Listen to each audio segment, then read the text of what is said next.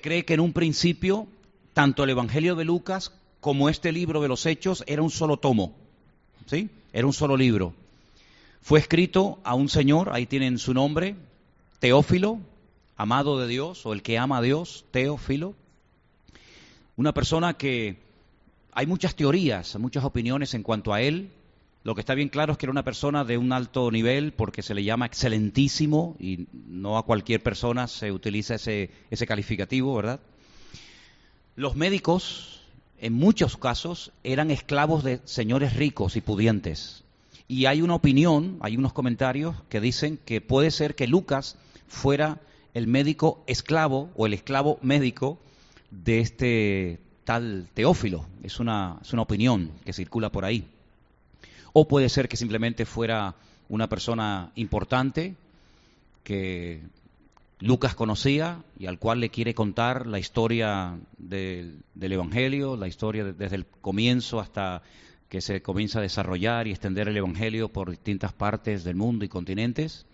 En fin, sea como sea, eh, Lucas comienza la segunda parte del libro de la siguiente manera. Dice, en el primer tratado, el Evangelio, que lleva su nombre, o Teófilo, hablé acerca de de todas las cosas que Jesús comenzó a hacer y a enseñar.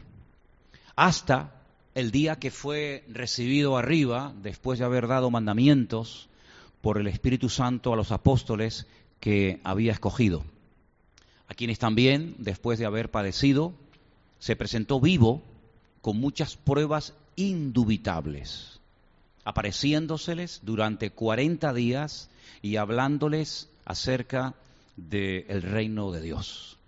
Y estando juntos, les mandó que no se fueran de Jerusalén, sino que esperasen la promesa del Padre, la cual les dijo, oísteis, oísteis de mí. Y terminamos con el versículo 5, que dice, porque Juan, Juan el Bautista, ciertamente bautizó con agua, mas vosotros seréis bautizados con el Espíritu Santo dentro de no muchos días. Ahora, para hacer honor a la verdad, no tenemos, yo digo lamentablemente, el registro completo de lo que, de lo que sucedió, de lo que sucedió en esos 40 días desde la resurrección hasta la ascensión. Lucas nos dice que después de resucitado el Señor se aparecía de vez en cuando a sus discípulos, no es que estuvo desde por la mañana hasta por la noche permanentemente, sino que se les aparecía espontáneamente de vez en cuando a sus discípulos durante aproximadamente 40 días. Ya digo, no tenemos todas las apariciones que el Señor hizo en este tiempo, en este mes y pico, tenemos solamente 10. Si sumamos las veces que Jesús se apareció a sus discípulos después de resucitado, tenemos más o menos unas 10 apariciones. Saben que, por ejemplo, una de ellas fue cuando estaban reunidos en una casa, pero casualmente no estaba Tomás. Después se presenta y ya está Tomás.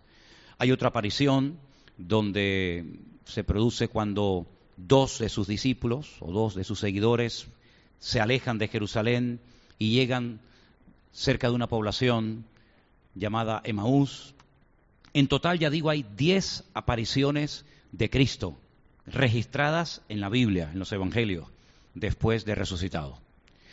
No contamos en estas diez la vez que se le presentó a Saulo de Tarso, cuando dice que iba camino hacia Damasco a prender cristianos y llevarlos a Jerusalén para forzarles a renegar de esta, de esta fe o de esta creencia nueva que estaba circulando en aquellos días. Pero sí tenemos muchos testigos, personas que fueron testigos presenciales de estas apariciones. Por supuesto, los más conocidos son sus discípulos, también tenemos el testimonio de algunas mujeres que hoy en día es válido, pero que en aquellos tiempos no servía, perdónenme hermanas, pero en aquellos tiempos el testimonio de los esclavos y el testimonio de las mujeres no tenían ningún valor, no tenían ningún peso en ningún juicio. Es decir, si una mujer iba a testificar contra un hombre en un juicio, ese testimonio no servía. Pero la Biblia sí le da, sí le da mucho valor e importancia al, testimonio de mujeres como por ejemplo María Magdalena, que dice que lo vieron lo vieron y escucharon su voz y, bueno, y, casi casi lo, llegaron hasta, hasta tocar, ¿verdad? Aparte de, las, de las apariciones, estas diez apariciones, y aparte de los testigos oculares que dice que lo vieron, tenemos una, una prueba, tenemos una evidencia impresionante, y es el sepulcro, el sepulcro vacío. Y cuando se celebra un juicio, las pruebas son fundamentales. De hecho, de hecho, a veces no se celebra un juicio, aunque se sabe que esa persona pudo ser el asesino o pudo ser el ladrón, porque no hay suficientes pruebas. Hay indicios, pero no hay pruebas contundentes que se puedan presentar en un momento determinado ante un juez y decirle, mira, las pruebas que tenemos contra esta persona son esta, esta, este y este. El juez las, las opesa, las valora y dice, ok, vamos a juicio porque las pruebas son lo suficientemente contundentes como para eh, celebrar un juicio contra, contra esta persona. Ahí está el abogado, y está el fiscal, etcétera, etcétera.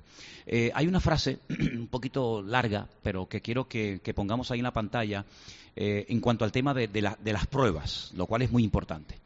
Cuando la existencia de cualquier hecho es atestiguado por testigos de haber estado bajo el conocimiento de sus sentidos o que se afirma en los documentos la autenticidad y veracidad de lo que parece que no hay razón para cuestionar, se dice que la evidencia de tal hecho es directa o positiva. Hay pruebas circunstanciales, hay pruebas directas o positivas, hay muchos tipos de pruebas, ¿vale? Pero la prueba de las diez apariciones de Cristo no están basadas en suposiciones, en sentimientos, en, la, imaginación, sino en hechos concretos. Hay muchas personas, eh, concretamente dice la Biblia que en una de sus apariciones se apareció a más de 500 hermanos, ya está bien, a más de 500 hermanos a la vez. Si hay 500 testigos, eso no lo relata los evangelios, lo relata Primera de Corintios capítulo 15, que dice que le vieron a la vez. ¿Vale? No eran dos o tres personas de madrugada ahí que no se veía muy bien, 500, más de 500 hermanos y Pablo dice que algunos de esos testigos oculares ya no, ya no vivían. Cuando se escribió la, carta de Pablo a los Corintios ya algunos habían muerto, dice, pero todavía algunos de esos hermanos están vivos y pueden atestiguar de que lo que estoy diciendo es verdad. Por lo tanto, las apariciones de Cristo, dice, dice la versión Reina Valera, eh, la hemos leído en esta tarde, pruebas indubitables, están por encima de cualquier duda, si no hay ninguna duda de que las apariciones de Cristo fueron genuinas. Y si fueron genuinas dichas apariciones es porque todo esto está avalado por un hecho indiscutible, y es que Cristo resucitó de entre los muertos al tercer día. Ahora, esto no es cuestión de fe, para ti, para mí sí, pero para ellos no era cuestión de fe. Si, yo hubiera sido Pedro, o Santiago, o, Juan, o cualquier discípulo, o tú hubieras sido María Magdalena, o cualquiera de las Marías, porque así eran algunas mujeres que se llamaban en aquella época María o Miriam, pues para ellos no era eh, ningún problema el creer que él estaba vivo, porque es que lo habían visto, incluso dice que lo habían tocado, y incluso dice, para despejar cualquier duda, que incluso hasta comieron con él. ¿eh? Para que quedara bien claro que no esto, esto no era producto de una, de una un producto de la imaginación, una histeria colectiva, sino que era un hecho puntual de que él resucitó de los muertos y todos sus discípulos, la mayoría de sus discípulos y sus seguidores, no solamente en el siglo I, sino a lo largo de la historia, daban testimonio de que Jesús estaba vivo. ¿eh? No es que tenían que autoconvencerse y se pusieron de acuerdo y dijeron, oye, aunque esté muerto, aunque hayamos robado el cuerpo, aunque hayamos sobornado a la Guardia Romana, aunque le hayamos ocultado el cuerpo a, los judíos, eh, vamos a ponernos todos de acuerdo y aunque nos den palos, aunque nos crucifiquen, aunque nos azoten, aunque nos apedren, aunque nos persigan, todos vamos a decir lo mismo. Está vivo, está vivo, está vivo. No, no es así. Es decir, no había ninguna posibilidad de que fueran capaces de dar la vida por un muerto desen cuenta de que cuando estaba vivo, lo abandonaron y no fueron capaces de sostener su fe cuando estaba vivo. Imagínense ustedes estando muerto. Si no hay ninguna fuerza para defender una mentira cuando tú sabes que es una mentira. Ahora, hay personas que en una sinceridad equivocada son capaces de morir por una mentira, pero porque ellos creen que es una verdad. Pero cuando tú sabes positivamente que algo es mentira Tú no tienes ninguna capacidad psicológica ni espiritual ni de ninguna índole para ser capaz de ser torturado hasta la muerte para defender una mentira. Y estos discípulos, precisamente, si de algo no podían presumir, es que fueran gente tremendamente valiente. Porque al contrario, hasta aquel que presumía de que él no iba a abandonarle y que él no iba a, dejarlo, resulta que al final fue el primero. Por lo tanto, estas personas estaban plenamente convencidas de que Jesús había resucitado, que lo habían visto, habían caminado con él y está durante 40 días, y el número 40 es muy importante, porque hay un hecho en el Antiguo Testamento que tiene que ver también con el número 40, 40 días, y es cuando Moisés, el líder, el pastor del pueblo de Israel, sube a lo alto del monte Sinaí y dice la Biblia que el pueblo, viendo que no viene, no sabían lo que le había pasado, claro, ahora sabemos que estaba orando, pero el pueblo vio que se fue a la montaña y capaz que murió, capaz que se cayó y se mató, capaz que lo mató algún animal, pues ellos estaban esperando y esperando y esperando y, casualmente a los 40 días dijeron, oye, mira, este hombre no aparece. ¿eh? Este era como algunos cristianos que sabes que, tienes que tienen que venir pero no sabes cuándo, ¿no? Pues vamos a hacer un becerro de oro y vamos a proclamar lo que es nuestro Dios y nos vamos a Egipto de vuelta, que al fin y al cabo pues es lo que conocemos, porque eso de la tierra prometida, pues sí, es algo que no sabemos ni dónde está ni cómo es. Es decir, fueron incapaces de permanecer unidos durante 40 días esperando a Moisés. Y al final todos sabemos que Moisés apareció con las tablas de la ley y, en fin, ocurrió algo tremendo que marcó sin lugar a dudas un antes y un después en la historia de aquel pueblo, porque, hombre, terminar adorando a un becerro de oro después de lo que habían visto y aprendido de parte del Señor fue algo realmente, algo realmente tremendo, ¿no? Es decir, que el Señor está 40 días, no permanentemente, sino que desaparece, desaparece por aquí por allá, para que en esos 40 días reflexionen y lleguen todos a la conclusión, como así fue, de que Él verdaderamente había resucitado y de que aquello no era producto de, una histeria, ni de una, imaginación, ni mucho menos. Fueron también los mismos días que Jesús pasó en el desierto. Tuvo tiempo más que suficiente para decir, yo esto no lo aguanto. Yo tres semanas sin comer y esto es una, prueba terrible, aquí, aquí me estoy muriendo y, abandono. Sí, esos 40 días que estuvo que estar Cristo en el desierto ayunando, preparándose para comenzar su ministerio, esos 40 días que no fue capaz el pueblo de Israel de esperar a Moisés fielmente eh, preparándose para recibir la Torá, pues esos 40 días le sirvió a estos discípulos para llegar a la firme convicción y certeza de que el Señor Jesucristo había resucitado. Y Lucas dice que las veces que Él se apareció, que tenemos, como dije al principio, días nada más de sus apariciones, son pruebas a base de toda duda, son señales contundentes que avalan la realidad de los hechos. Y es que Cristo verdaderamente había resucitado de la tumba y vive por los siglos de los siglos. Amén. ¿Cuánto lo creen? Gloria a Dios. Ahora bien, ¿qué pasó durante esos 40 días? Porque ya no hubo, ya no hubieron más milagros, por lo menos la Biblia no lo registra. No hubieron más milagros, ya no hubieron esas predicaciones multitudinarias, ¿verdad?, donde se reunían centenares, miles de personas, sino que ya es algo más, más privado, ¿no? un contacto más personal con sus discípulos. Pero hay un dato aquí muy significativo que hemos leído en esta noche. Dice que se les apareció durante 40 días con pruebas indubitables, hablándoles acerca del reino, del reino de Dios. Fijaros que en el versículo 6, versículo que también se leyó esta tarde, le preguntan, Señor, ¿tú restaurarás el reino a Israel? Aquí hay dos veces la palabra malhud, la palabra reino. Pero el Señor habla acerca del el reino de Dios. A veces la palabra Dios se sustituye por la palabra cielos, el reino de los cielos, o el reino de Dios, es lo mismo. Pero la pregunta que le hacen a él minutos antes de la ascensión es si va a restaurar el reino a Israel. Si estamos hablando de dos reinos totalmente diferente, de dos conceptos completamente distintos. Ahora, la palabra o la expresión el reino de Dios o el reino de los cielos, en el libro de los Hechos, aparece en seis ocasiones. En, el Evangelio de Lucas, en 33 ocasiones. En el Evangelio, por ejemplo, de Marcos, en 15 ocasiones. Y así podríamos ir por cada uno de los Evangelios y muchos libros del Nuevo Testamento, donde encontramos este concepto nuevo, el reino de los cielos o el reino de Dios. Venga tu reino, decía el Señor Jesucristo en una de las frases del, del famoso Padre Nuestro, aquella oración modelo que les enseña a sus discípulos. Ahora, tenemos que partir de la base de que el reino de Dios es como sinónimo de decir el gobierno de Dios, ¿vale? El gobierno de Dios. Cuando Dios creó al hombre en el principio y tenía una relación directa y permanente con él, el hombre no necesitaba ningún tipo, digamos, de normas, aunque tenía unas poquitas y fue incapaz de cumplirlas, pero el hombre estaba bajo el reino, bajo el paraguas, bajo el gobierno de su creador. Esto no fue siempre así. Llegó el momento cuando el hombre desobedece, porque el hombre fue creado con la capacidad de desobedecer, porque si no sería un robot. Sería como amor a la fuerza, ¿no?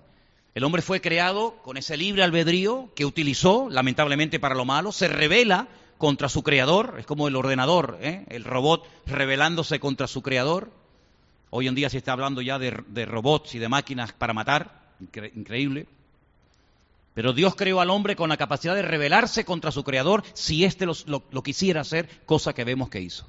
Automáticamente sale del reino, automáticamente sale de esa cobertura de Dios y el hombre queda expuesto a una serie de consecuencias terribles a corto y a largo plazo. Él se da cuenta, por ejemplo, que aquellos animales con los cuales antes podía jugar, ahora se le vuelven sus enemigos. Él se da cuenta de que comienza a sudar, a perder humedad, a secarse. La mujer se da cuenta de que comienza a menstruar y cuando llega el momento de la luz siente unos dolores tremendos. Hablo de la teoría, lógicamente. Se da cuenta de que aquella tierra fértil y preciosa comienza, comienzan a salir una serie de hierbas, de malas hierbas, que antes no salían. Se da cuenta de que ya Dios no viene todos los días a tener comunión y hablar con Él, sino que como que Dios se ha ido y ahora ya hay otro sistema, otra, otra forma de comunión con Dios y es a través de sacrificios de animales. Y bueno, experimenta dolor, cansancio, sueño y finalmente muerte, que es algo terrible, ¿no? el ser humano pasó de ser un ser inmortal perfecto a ser un ser inmortal, imperfecto, limitado en espacio y en tiempo, y que se va deteriorando, deteriorando, deteriorando a marchas forzadas hasta llegar hoy en día a edades que, que no tienen nada que ver con la, con la longevidad, con la que duraban aquellas personas que vivían centenares de años pero hoy en día al vivir tantos años sería más que una bendición, sería realmente una tortura, ¿no? Porque tal y como está el mundo, si nos quedaran todavía 500, 600 años de vida, pues, ¿qué quieres que te Hombre, a mí me gustaría llegar hasta los 100, por lo menos, ¿no? Pero ya hasta los 500, pues, ¿qué quieres que te diga? Pues, pues no, ¿no? Entonces vemos que ese, ese gobierno sobre el cual, eh, o bajo el cual estaba el hombre, se pierde y el hombre queda como un barco a la deriva, sin timón, yendo de un lugar a otro, ahora es la Torre de Babel, ¿verdad? Mañana es la lujuria, pasado es no sé qué, mañana es la idolatría, pasado, hasta que al final, después de muchos siglos y de muchas vueltas y andaduras, el rey, el creador del universo, decide pues venir en persona a arreglar lo que el hombre había roto. Y decide mandar a su hijo, decide mandar a su amado hijo, a su unigénito hijo, para que venga a este mundo y haga una obra de restauración de adentro hacia afuera del ser humano. Es curioso que esa obra de restauración no conlleva el hecho de que la tierra vuelve a su origen en el sentido de que ya la, tierra se vuelve otra vez tremendamente fértil y deja de ser improductiva o, o tener un montón de malas hierbas, sino que la tierra sigue exactamente igual, bajo maldición, ¿verdad? Satanás no queda totalmente eliminado, sino que dice que está suelto como una especie de preso en, en en régimen de libertad condicional, ¿verdad? Por un tiempo.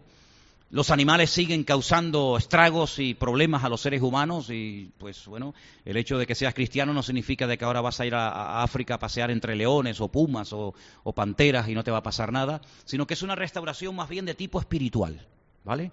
Donde el hombre puede volver otra vez a conectarse con el Creador, donde el hombre puede volver a tener comunión con Dios, pero no, no como antes, incluso ahora está mejor que antes, porque Ahora el hombre goza de, una experiencia que Adán y muchos personajes del Antiguo Testamento no terminaron de entender ni de tener, y es la salvación.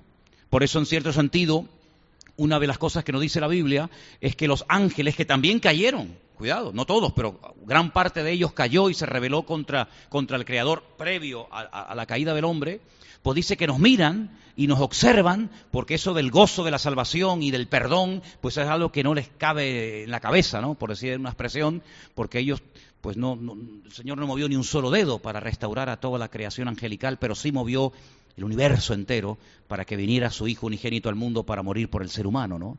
Y en esta tarde hemos recordado ese hecho histórico, ese hecho tremendo que partió la historia en dos y, ahora se puede decir que Dios vino Emanuel, eh, Dios con nosotros, se humanó, el verbo, el verbo, madre mía, eso es algo increíble, ¿no? El verbo, la palabra, ese concepto abstracto, el verbo, ¿eso qué es? Pues se hizo carne, madre mía, pero ¿cómo que se hizo carne? Las palabras no se hacen carne, las palabras como muchos se pueden poner en la pared, se pueden poner en un libro, pero que se encarnen, que se humanen, pues es algo, un concepto que se nos escapa de la mente, pero eso fue lo que ocurrió, la palabra se humanó, se encarnó, y dice, y vimos, la vimos, vimos su gloria, gloria como, como del unigénito del Padre, ¿no? Y, y hizo cosas portentosas que no hay nadie, ningún líder religioso, político, o de la índole que sea, jamás nadie se le podrá igualar en nada a esta figura trascendental de la historia de la humanidad como es, como es Jesucristo, ¿no?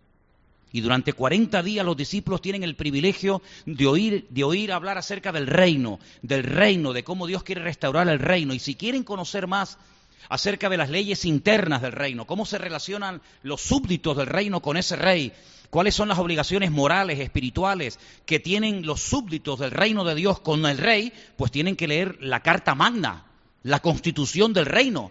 Porque así como Moisés subió 40 días y 40 noches al monte Sinaí a recibir la constitución de, Israel, que es la Torá, pues así el Señor Jesucristo nos entrega en el nuevo pacto, ¿verdad? Nos entrega su palabra y ahora nosotros a través de él dice que su ley ahora la ha escrito en, no, en, no en piedra, sino que la ha escrito en nuestros corazones. Y eso es algo que formaba parte del nuevo pacto. Eso no era algo del Antiguo Testamento, eso es algo que tiene que ver con el nuevo pacto. Dice, yo escribiré mi ley en sus corazones y, pondré mi espíritu dentro de ellos. Y, mi espíritu dentro de ellos les guiará, les recordará, glorificará mi obra en ellos y, bueno, y nos, conducirá, nos conducirá a la verdad. Y por eso nosotros en el día de hoy podemos estar 100% eh, convencidos de que todos los testimonios que dieron aquellos hombres y mujeres era real y la palabra de Dios nos ha llegado sin defectos, sin manipulaciones de ninguna índole y nos ha llegado tal y como ocurrieron los hechos. Y nosotros, aparte de tener la escritura, esa antorcha que alumbra en medio de la oscuridad, dice la palabra, pues tenemos el testimonio de Él viviendo, morando dentro de nuestros corazones y podemos decir que el Espíritu Santo que mora en nosotros da testimonio a nuestro espíritu de que nuestra fe no es una fe loca, una fe ciega, sino una fe contundente, una fe seria, una fe real, basada en pruebas indubitables. ¿Cuántos dicen amén? Ahora bien, en esos 40 días ellos aprenden, ellos recuerdan lecciones, pero todavía algunos de ellos siguen, perdonen la expresión, con la matraquilla, con la idea de que, bueno, está muy bien, todo eso del reino de los cielos y tal, y ese sermón del monte, Mateo 5, 6 y 7, que es la constitución del reino de los cielos, está muy bien, pero una pregunta, ¿la monarquía, el reino a Israel, lo vamos a volver a recuperar? Porque claro, cuando uno analiza se da cuenta de que el pueblo de Israel ha pasado por muchas etapas, y hay un momento en el que no existía monarquía. Pero hay un momento en el que sí comenzó la monarquía a ser, eh, digamos, el sistema político habitual a través de, digamos, del cual se relacionaba el pueblo con Dios y Dios con el pueblo. Y ahí tenemos a Saúl, y a David, a Salomón, y a Roboán, a Jeroboán, y a Usías, y tantos y tantos reyes, tanto del norte como del sur. Y ellos lo que querían era que, los romanos fueran derrocados, ¿verdad? Sus enemigos terribles y que pudieran otra vez volver a tener a su Mesías o a su rey o a, su, en fin, a su representante y de esa manera que todas las naciones de la tierra se pusieran bajo la cobertura y bajo la pleitesía de Israel y entonces lo que nos interesa es saber si esto se va a llevar a cabo, sí o no. Porque lo del reino de los cielos y todo eso está muy bonito, pero, pero aquí todavía esta gente nos están machacando y tenemos que pagar altísimos impuestos y lo que queremos es que ellos nos paguen impuestos a nosotros, que ellos sean nuestros esclavos, que en vez de obligarnos ellos a adorar a sus dioses, ellos adoren a nuestro único y verdadero Dios. Entonces la, la cuestión está, ¿tú vas a restaurar el reino, sí o no? Y es increíble, ¿no? Como después de tres años de enseñanzas profundas y personales de Cristo con sus discípulos y después de 40 días hablándoles del reino de Dios, todavía, todavía tengan este problema, esta, esta cuestión del reino a Israel cuando el Señor les dice, miren, sinceramente, no se rompan la cabeza con estas historias porque no les corresponde a ustedes estar pensando si ahora es el reino, si ahora no es el reino, si les va a tocar a ustedes ver, ver el reino de Israel restaurado o no. Ustedes lo que tienen que preocuparse es de ir a Jerusalén, no se muevan de allí, permanezcan unidos y esperen, dice, la promesa, la promesa del Padre. Y cuando ustedes reciban en carne propia esa promesa, ¿y esa promesa dónde la hizo Dios? Bueno, la hizo a través de la pluma, la hizo a través de la boca del profeta Joel. Ustedes pueden ir al libro de Joel, que es muy chiquitito, creo que tiene cuatro o cinco capítulos, si no me equivoco, y en uno de esos capítulos el Señor dice que en los postreros días, no en los días de Joel, sino en los postreros días, pues el Señor derramaría de su Espíritu Santo sobre toda carne, sobre hombres, mujeres, esclavos libres, ¿verdad? Haría señales, prodigios arriba en el cielo, abajo en la tierra, y todo el que invocara el nombre del Señor sería salvo. Y ahí, ahí está presentando un panorama profético realmente revolucionario. Es decir, que ya no va a ser una élite llamada los sacerdotes o llamados los profetas, sino sobre toda carne, ¿eh? todos hombres, mujeres, esclavos libres, todos van a poder profetizar y, gente tendrán experiencias con visiones y otros con sueños. Y claro, ahí abre un panorama espectacular. Y el Señor Jesucristo dice, ustedes vayan a Jerusalén y esperen, aprendan a esperar. Ahora, tres días había estado el Señor sepultado, ¿sí o no? ¿Sí? Cuarenta días estuvo el Señor con ellos, ya son 43.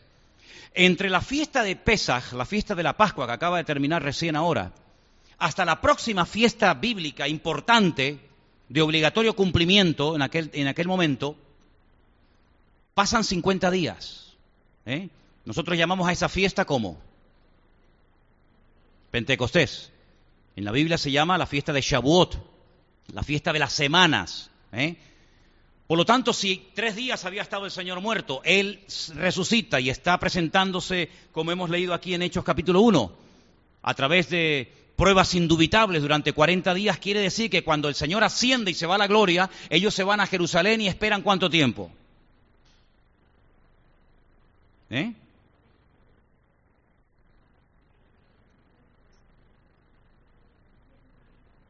Vamos a ver, sumamos otra vez. Se perdieron por el camino. 50 días hay entre Pesas y Shavuot, entre Pascua y Pentecostés. Tres días muerto. 40 días presentándose con pruebas indubitables. Se van a Jerusalén y esperan. ¿Cuánto tiempo hay? ¿Hasta 50?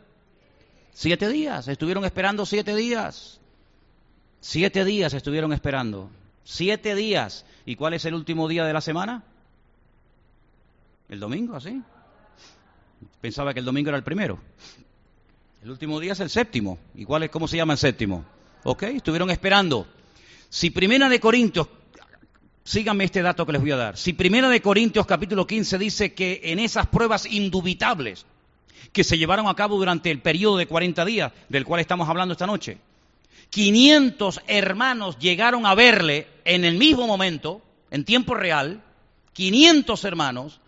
Curiosamente, cuando usted sigue el relato del libro de los Hechos, usted va a encontrar que Lucas, que es un, autor muy, muy detallista, que, cuenta y relata cosas que, que, a veces se le pasan desapercibidas, digo entre comillas, a otros autores de la Biblia, es curioso que él dice que cuando llegó el día de Pentecostés, que estaban todos unánimes juntos, ¿se acuerdan? Cuando llegó el día de Pentecostés estaban todos unánimes juntos, ¿verdad? Pues él dice que previamente y menciona el nombre de algunas de las personas que estaban allí, incluida su madre, incluida María, él dice que había 120 personas. Y esto es muy significativo que lo diga. Porque Primera de Corintios capítulo 15 dice que 500 hermanos le vieron a la vez, es decir, que después de tanto sufrimiento y de tanto ministerio quedó un grupo, ¿eh? quedó un remanente fiel de 500 personas, seguramente habría más, pero bueno, digamos testigos oculares de su ascensión, 500 hermanos. Y cuando llega el día de Pentecostés, una semana, siete días después de su ascensión, dice que habían quedado en el aposento alto 120. Y esto es muy importante, porque quiere decir que tan solo una semana el grupo pasó de 500 a 120.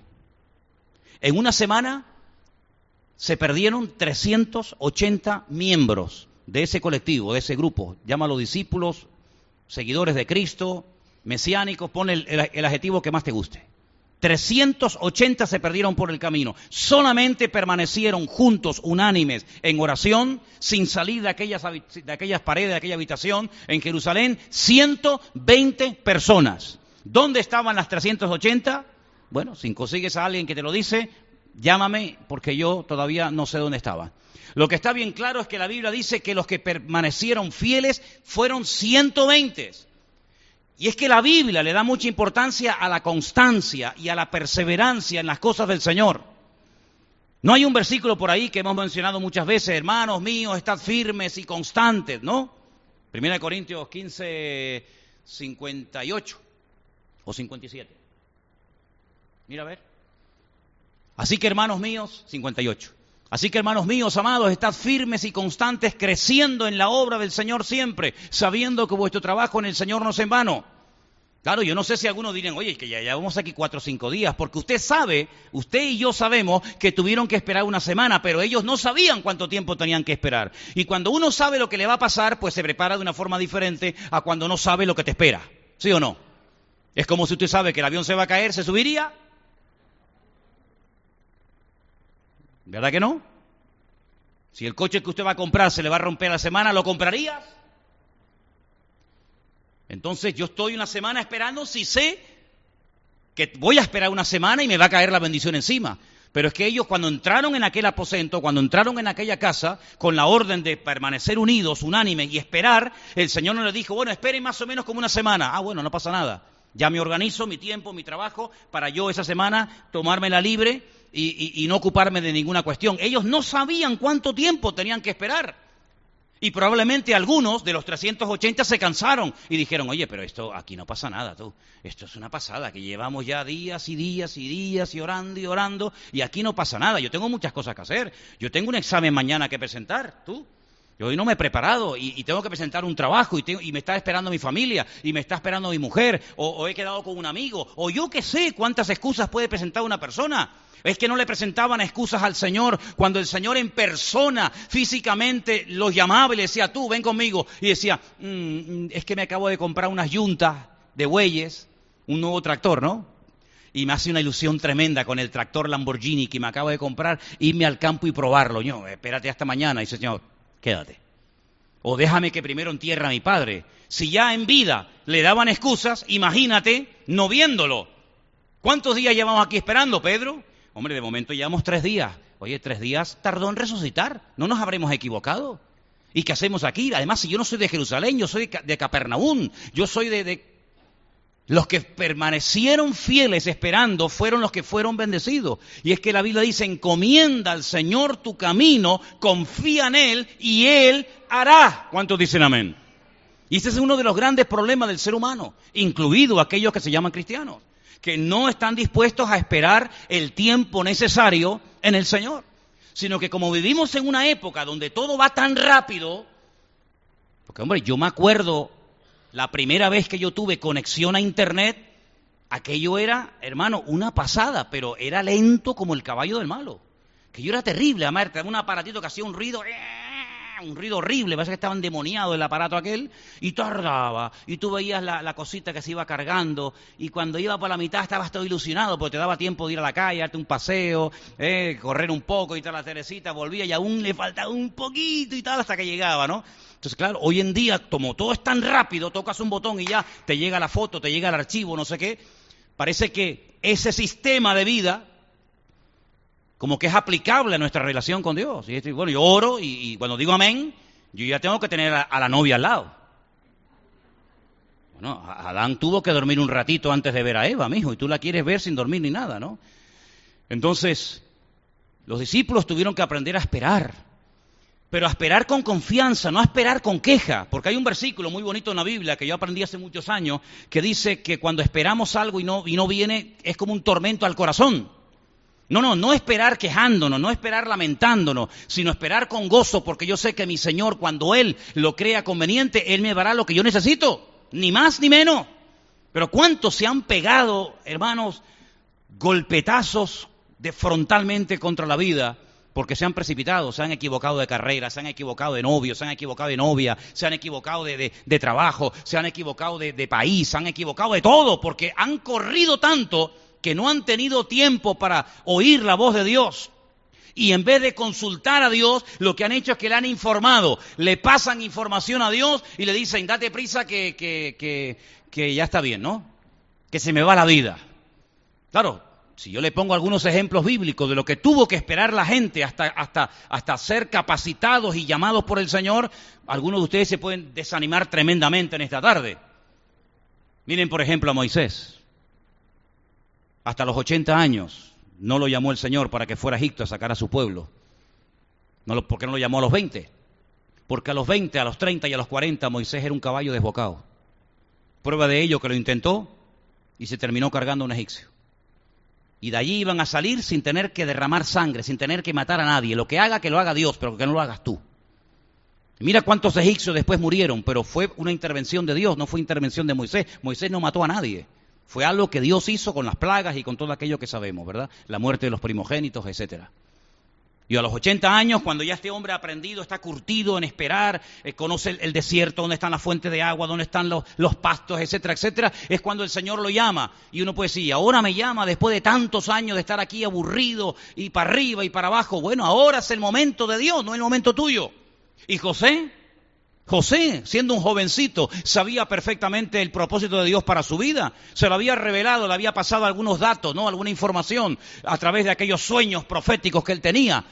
Unos sueños alucinantes. Él sabía que su padre, su madre, sus hermanos algún día vendrían, le, le, pleitesía, le, le, pedirían favores, pero espérate, espérate, no corra, no corra, como ahora te nombren rey, madre mía, el Señor lo tuvo que hacer pasar por un desierto terrible de incomprensión, de soledad, de, muchas cosas. Y el Señor lo fue curtiendo y preparando. Y a David, pues, madre mía, hemos terminado hace unos días hablar de este personaje tan importante de la Biblia. ¿eh? Desde jovencito, la unción de Dios sobre la cabeza, pero ahora en la montaña, a cuidar ovejas, a jugarte la vida ante, ante osos, ante leones, etcétera a esperar, esperar, esperar, esperar el tiempo de Dios. Y cuando crea que está preparado, no, todavía no, ahora te va a perseguir el rey contra ti, un rey que me persiga a mí.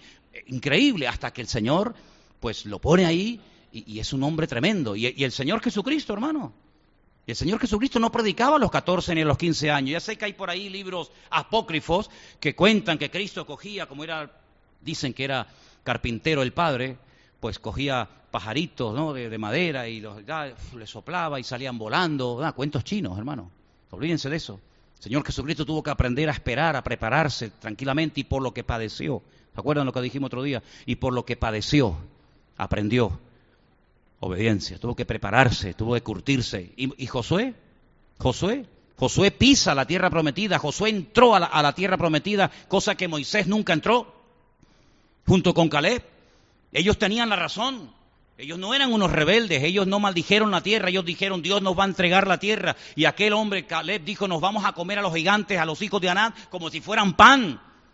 Y vamos a conquistar la tierra porque el Dios que nos sacó y el Dios que nos ha conducido hasta aquí es el Dios que nos va a introducir en la tierra. Y tuvieron que vivir 40 años entre una mayoría de rebeldes, esperando, esperando, esperando, esperando. Primero esperar la muerte de Moisés, segundo esperar la muerte de toda aquella generación y ya cuando son ancianos, por fin logran entrar a la tierra prometida, ¿verdad? No se quejaron en 40 años porque ellos sabían perfectamente que la queja mata la fe, que la queja es el cáncer del espíritu, que la, fe enferma a las personas que, tienen esa actitud negativa en su vida. Y ellos aprendieron a esperar en el Señor, como tú y yo tenemos que aprender hoy en día en esta era de rapidez, ¿verdad? A, a, comenzar a aprender a esperar en Dios. Y si tú crees que lo puedes hacer mejor que Dios, inténtalo a ver qué tal te sale. Y vas a ver que al final va a decir, metí la pata. Así que, amados hermanos, la famosa enseñanza o moraleja del ratón, o perdón, del, del, conejo y de, la, y de la tortuga, ¿no? Al final, ¿quién llegó a la meta? El que corrió mucho y se cansó por el camino, o el que fue perseverante y un día y otro día y siguió y siguió despacito, despacito, sin, sin prisa, sin carrera, pero al final la tortuga llegó. Cuando al principio le decían esta, ¿dónde va a llegar esta? Y el conejo, ¡wow! Esas carreras, al final el conejo no llegó, se cansó y se quedó tirado por el camino, ¿verdad? Así que Dios nos ha llamado, hermanos, a, confiar en Dios. Una de las mayores responsabilidades que tenemos todos como creyentes es aprender a confiar en Dios. Y Dios se va a ir revelando paulatina y poco a poco a tu vida a través de distintas experiencias, algunas tal vez amargas o incomprensibles, pero a través de todas y cada una de ellas el Señor va a ir preparándonos para la siguiente etapa. ¿Cuántas veces paró Israel por el desierto? Es, es, interesantísimo ver que hasta los nombres de los lugares donde paraban están registrados en la Biblia, porque en cada lugar aprendían algo. Era aquella nube, ¿verdad? Milagrosa, la que guiaba al pueblo de día y de noche, la que le protegía de las inclemencias del frío y del calor en el desierto. Y había momentos en los que la nube, la presencia del Señor, los llevaba a un lugar que era un espectáculo estar allí, un lugar de aguas, un lugar precioso de fuentes de agua, cascada, donde los niños podían jugar, bañarse, casi casi hacen allí un parque temático y se quedan allí a vivir durante toda la vida, ¿no? Se palmera, 70 fuentes de agua, vamos a quedarnos aquí, esto es una gozada, no vive nadie, nadie lo ha descubierto. Y el Señor decía, eh, vámonos. Y todo el mundo tenía que comenzar a recoger el campamento y ahora los llevo a otro sitio donde no había ni una gota de agua. Y uno decía, pero ¿esto qué es? Tenía que haber sido al revés, primeramente llevarnos al sitio seco y después llevarnos al sitio de agua. Y el Señor lo ha hecho al revés. Primero nos lleva a la abundancia de agua y después nos lleva a la escasez. Pero tienen que aprender a gozarse en todo y por todo porque el, Señor que les llevó a donde había mucha agua es el mismo Dios que los llevó donde hay poca agua, para que aprendan a confiar no en lo que tienen, sino que aprendan a confiar en el Dios que es vuestro pastor y que les guía durante la noche y del día. ¿Cuántos dicen amén? Y por eso, amados hermanos, en este libro de los Hechos, que es un libro muy bonito, un libro precioso, que sería lindísimo que ustedes comenzaran a leer día tras día, ustedes van a descubrir cómo los discípulos se enfrentan ante retos, ante desafíos, que, nunca habían tenido. Tienen ahora que elegir personas, tienen ahora que administrar dinero, tienen que ahora que, administrar el tiempo libre, tienen que atender problemas que surgen dentro y fuera de la iglesia, tienen que saber tratar con, los judíos, con los romanos, con los fariseos, con los escribas, con, con los murmuradores, con los falsos creyentes, con los falsos profetas, y tienen que entrar en una etapa, ¿verdad? Pero toda la preparación previa que habían recibido les capacitó porque todo lo que aprendieron del Señor Jesucristo ahora lo tienen dentro y solamente es cuestión de que tienen que utilizarlo y aplicarlo en el momento oportuno. Y quiero terminar diciendo algo. Ellos tenían mucho conocimiento del Señor, más que todos nosotros juntos, porque ellos fueron testigos oculares. Fíjense que esa palabra tan bonita que dijo el Señor una vez cuando le dijo, ¿sabéis una cosa? ¿Cuántos reyes y cuántos profetas desearon ver y oír lo que ustedes están viendo y oyendo y no lo vieron. No lo vieron.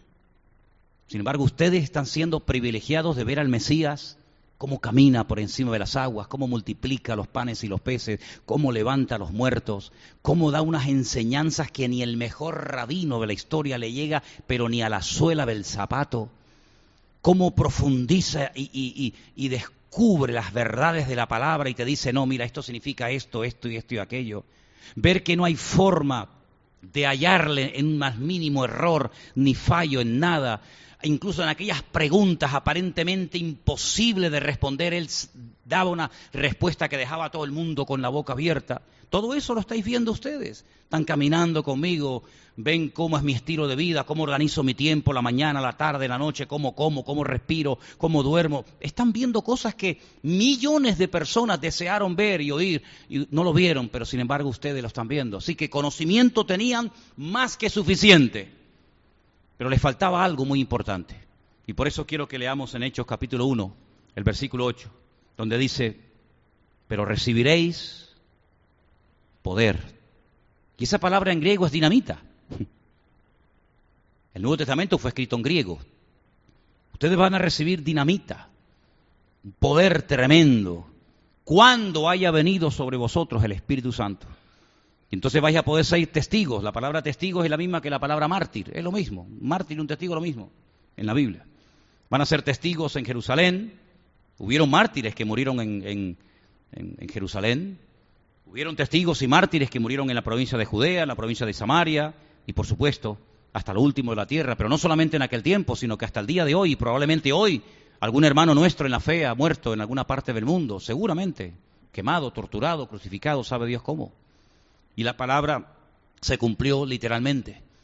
Ellos tenían una, experiencia, tenían un conocimiento tremendo, pero le faltaba una capacidad sobrenatural para poder afrontar todo lo que se les vendría encima. ¿Cómo van a salir un grupito de pescadores en la cual la gente ni confía ni cree en ellos porque no son gente docta con grandes carreras y estudios, etcétera? ¿Cómo van a ir por Grecia, por Roma, por todas las naciones de la tierra tratando de, de convencer a la gente de que un muerto resucitó al tercer día? Pero ¿quién se va a creer eso? Si cuando Pablo llegó a Grecia, a Atenas, al Aerópago, y lo llevaron allí y le dijeron, oye, que aquí hay un señor que nos está hablando de nuevos dioses. Claro, como dice que los atenienses se aburrían y lo único que les gustaba era siempre oír cosas nuevas y dice, oye, pues mira, esto, es nuevo, no hemos oído nunca a un hombre que, ven, ven, vente para acá. Y lo llevaron al mejor teatro, al mejor eh, foro donde él podía exponer su fe. Un privilegio increíble. Es como si te cogen y te llevan, no sé, al Madison Square Garden o te llevan a, un lugar donde miles de personas te van a escuchar y decir, venga,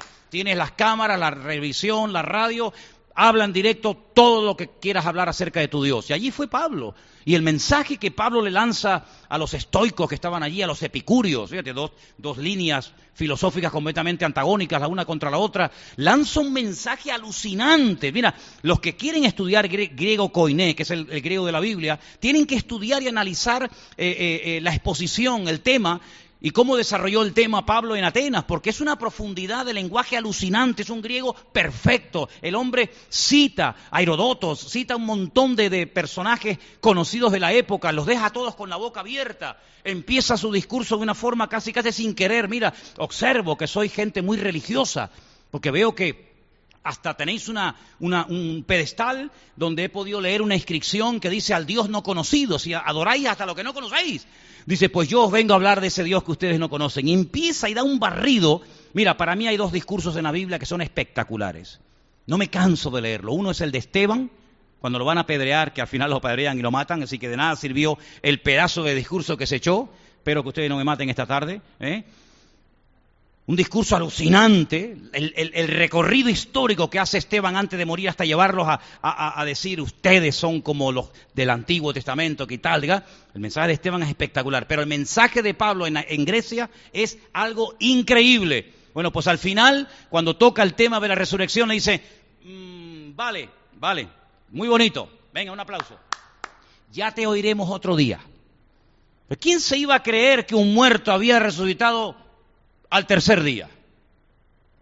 ¿Cómo se van a tragar semejante historia los cultos de Grecia, los poderes fácticos de la época, los políticos de Roma? Es imposible, si humanamente hablando es imposible. Tú puedes decir, mira, yo estaba enfermo y ahora estoy sano. Bueno, vale, hasta ahí llego. O mira, no sé, yo tenía problemas en el matrimonio y gracias a Dios nos hemos unido, nos hemos reconciliado y nos hemos perdonado. Bueno, está bien. O mira, yo tenía un hijo rebelde y esto y aquello y oré y le pedí al Señor y el Señor me trajo a mi hijo y dejó la droga y cambió de vida. Amén, vale, hasta ahí llegamos. Porque ya en aquella época había gente que se sanaba y dice que había unos, que se llamaban un tal Exeba, que eran exorcistas ambulantes, que por dinero le echaban los demonios a la gente. En la gente tenía sus creencias espirituales y religiosas, y había gurús, y había curanderos, siempre los ha habido y los habrá. Pero nunca nadie se había atrevido a ir por el mundo entero, por todo, por todo el norte de África, por todos los continentes de la Tierra, por toda Europa, en Roma. Eh, nadie se había atrevido nunca, jamás, porque aparte tampoco hubiera podido hacerlo, porque sería mentira, ir por el mundo diciendo que tenemos un Cristo, tenemos un Mesías, tenemos un Dios tremendo, que su Hijo murió en una cruz, lo crucificaron los romanos, lo cual todo el mundo sabía de lo que se estaba hablando, porque la muerte por crucifixión la inventaron ellos, los romanos, y resulta que lo meten en un sepulcro le ponen un precinto romano, una piedra de casi cuatro mil kilos en la puerta, lo, meten allá adentro, lo abandonan sus discípulos, se pega 72 horas sin moverse, sin salir, 16 soldados romanos pagados por los impuestos de los soldados de Roma para custodiar el muerto y al tercer día se mueve la piedra, se rompe el precinto, se caen los romanos por el suelo, sale para afuera y está vivo. ¿Quién se va a creer eso? Ustedes están locos. ¿Quién se va a creer? Vete al, César de Roma a contarle ese cuento. Vete a, los, filósofos de, de, Grecia a contarles que un muerto resucitó. Olvídate, nadie les va a creer. Sin embargo, dice, cuando venga el Espíritu Santo sobre ustedes, vaya a ser capacitados de tal manera que todo el mundo les va a escuchar. Y la palabra de Dios nos enseña que en menos de 300 años el mundo se puso de rodillas ante el mensaje del Evangelio. Personas que no tenían ni internet, ni WhatsApp, ni Instagram, ni, ni vainas de esas, pero tenían un amor por Dios y por la obra de Dios que ni debajo del agua se callaban. Flotando en una tabla, ahí de náufrago, pasando frío, Pablo seguía predicando. Lo metían en una cárcel con las espaldas torturadas y sangrando y seguía predicando y cantando al Señor. ¿Qué te parece? Los azotaban, los crucificaban. Nerón se tiraba de los pelos y decía, ¿cómo es posible que mueran y todavía están sonriendo? Y les prendían fuego y seguían cantando y alabando al Señor. ¿Qué tenía aquel pueblo? ¿Qué tenía aquella gente? Pues tenían lo que creo que debemos de tener nosotros hoy en día, la presencia del Señor en nuestros corazones. Lo que pasa es que todavía nuestra fe no ha sido probada al nivel a la que ha sido probada la de ellos.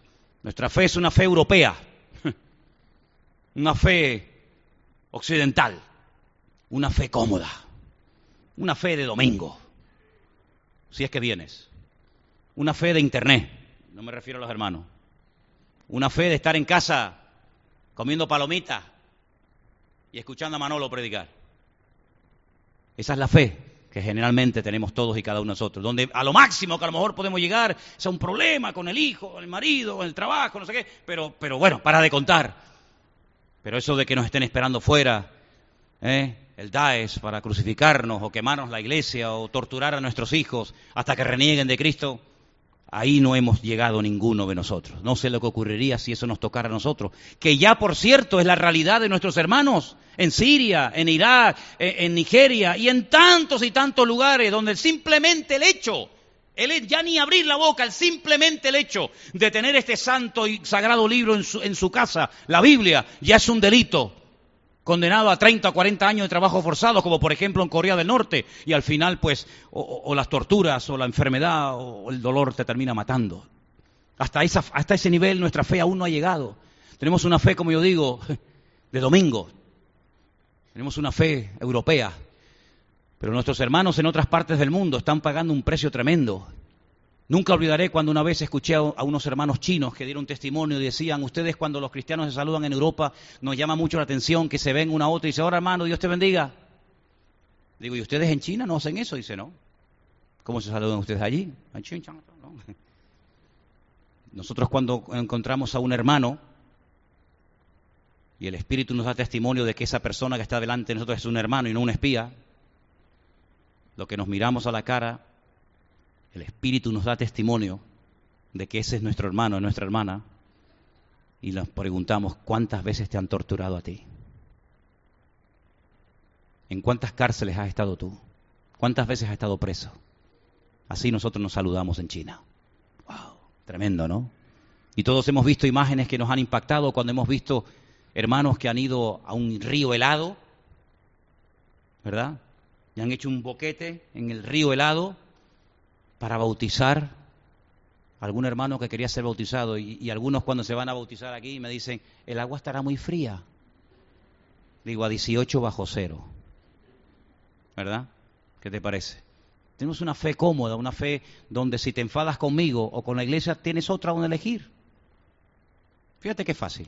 Te enfadas conmigo, no te gusta lo que prediqué hoy, el domingo que viene ya no vamos más. ¿A dónde vamos? Ahora ya.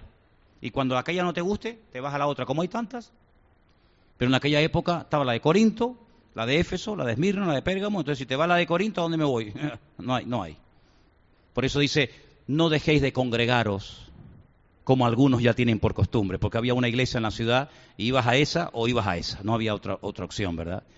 Y cuando Pablo escribía una carta a los corintios, no le decía a los hermanos bautistas de Corinto, y a los hermanos pentecostales de Corinto, y a los metodistas de Corinto, y a los anglicanos de Corinto, ¿eh?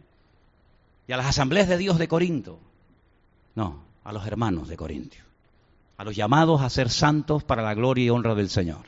Con problemas, con cismas, con problemas, quítate tú para ponerme yo, con celos, con envidias, con divisiones, pero hermanos en Cristo Jesús, aprendiendo a tratarnos, a, a soportarnos, porque uno dice, no, tenemos que amarnos, sí, pero también hay un versículo que dice, y soportaos. ¿O no? Porque a mí hay gente que amarla no me cuesta,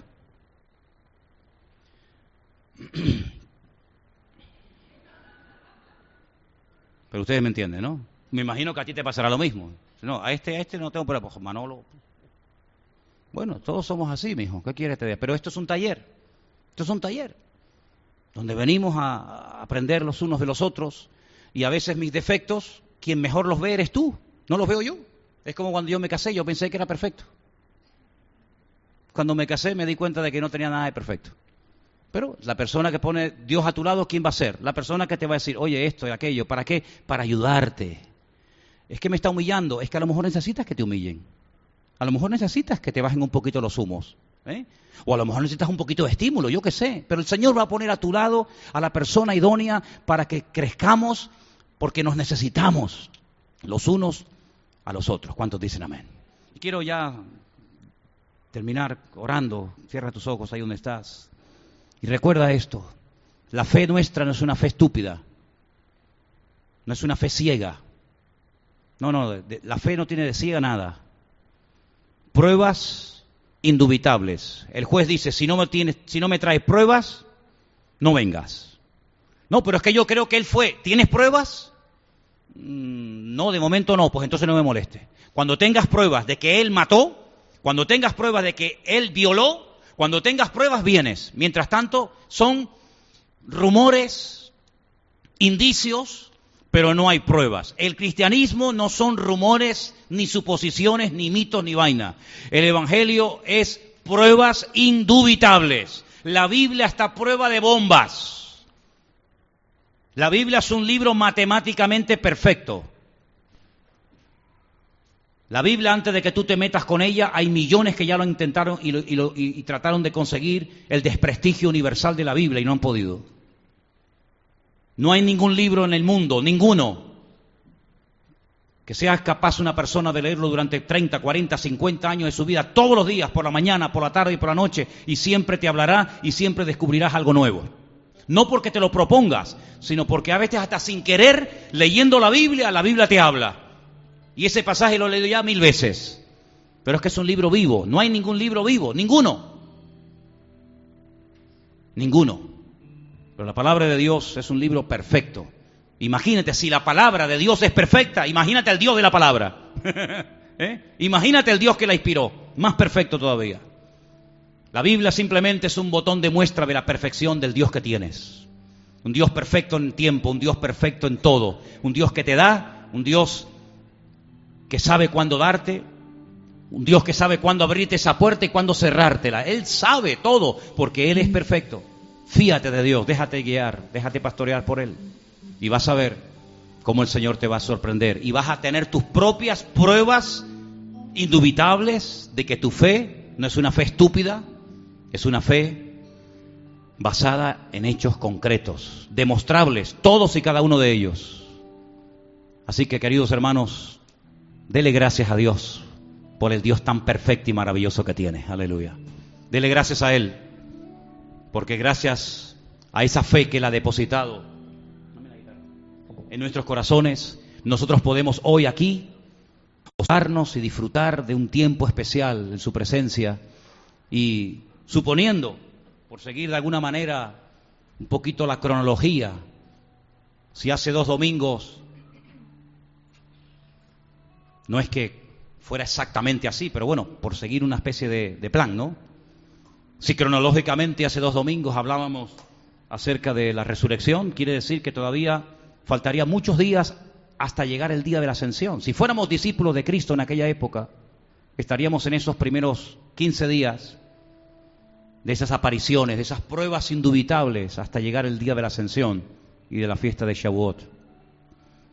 Así que estamos en un proceso de aprendizaje, pero la bendición de Dios está preparada para todos y cada uno de nosotros y somos fieles hasta la muerte. ¿Cuántos dicen amén? Póngase de pie conmigo en esta noche. Gracias Señor Jesús. Gracias, oh Dios. Y quiero decirles que ya, pediremos oración porque el día 30, el día 30 de, de, este mes de abril salimos, en esta ocasión me acompaña Elena, de lo cual yo estoy muy agradecido. Salimos para Israel, vamos a estar allí con un grupo de hermanos que vienen de Argentina, de la península, de Bélgica, hermanos de Perú, y vamos a estar allí, Dios mediante también, pero estamos organizando después otro viaje más y hay tanta gente que quiere ir a un país donde yo le digo a la gente, usted aquí en Europa lee la Biblia, pero cuando usted tiene el privilegio de visitar Israel, usted ve la Biblia. Aquí la leemos, allí la vemos. Así que estamos organizando para noviembre, porque ya el, grupo de mayo está completo, estamos organizando un viaje para Dios mediante, creo que es del 10 al 20 y pico de, de noviembre más o menos.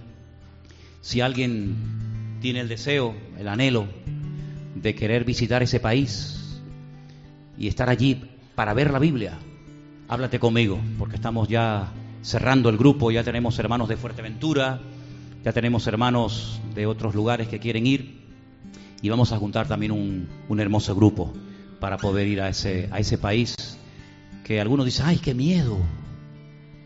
Yo tengo más miedo aquí, bueno, aquí no tengo ninguno, pero si tuviera, tengo más miedo aquí que en Israel. Israel es el país más seguro del mundo. Israel es la tierra de los milagros, de los profetas y del Señor. Por lo tanto, es un privilegio el poder estar allí y nosotros, Dios mediante, estaremos en breve por aquellas tierras. Vamos a prepararnos para levantar la ofrenda, ¿les parece, hermanos? Voy a pedir que por favor los que nos van a ayudar pasen adelante. Bienvenidos a los que están por primera vez. Veo algunas caras nuevas.